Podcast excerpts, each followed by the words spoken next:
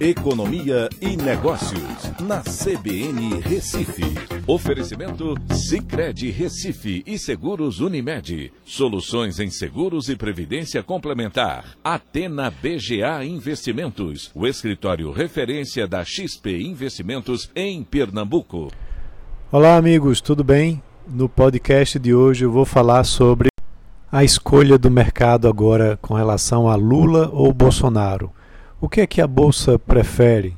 Né? Como é que ficam os investimentos e as ações como consequência é, de essa corrida eleitoral que, a partir dessas uh, mudanças que aconteceram, já está sendo estabelecida?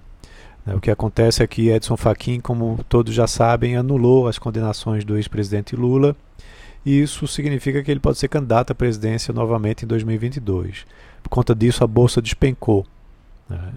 E agora a gente precisa entender melhor né, o que é que o mercado prefere em relação aos dois.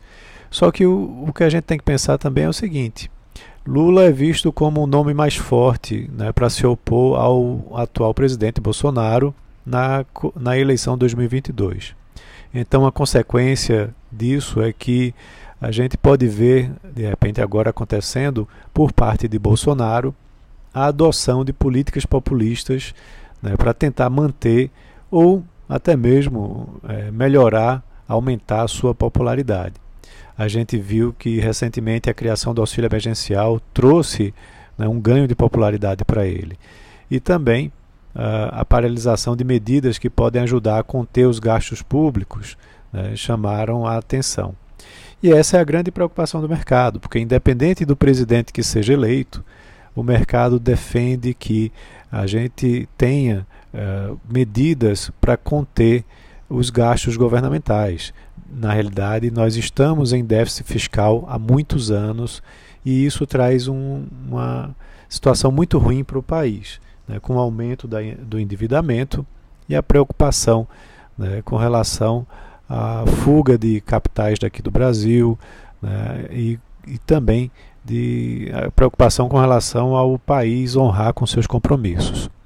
Então, a grande, é, o grande motivador aí para que o mercado escolha um ou outro é justamente a, a, a defesa né, das políticas né, de redução de gastos públicos. E Bolsonaro, na realidade, até tem uma certa vantagem em relação a Lula nisso, até porque a equipe que foi eleita, o que foi escolhida por Bolsonaro em sua eleição de 2018, foi uma equipe formada por Paulo Guedes como ministro da Economia, que defende uma agenda mais liberal, com pautas eh, de privatizações, enxugamento dos gastos públicos. Né? As privatizações ainda não aconteceram e o enxugamento dos gastos públicos vem acontecendo com medidas importantes como a reforma da Previdência e a reforma administrativa que está agora é, em discussão no Congresso.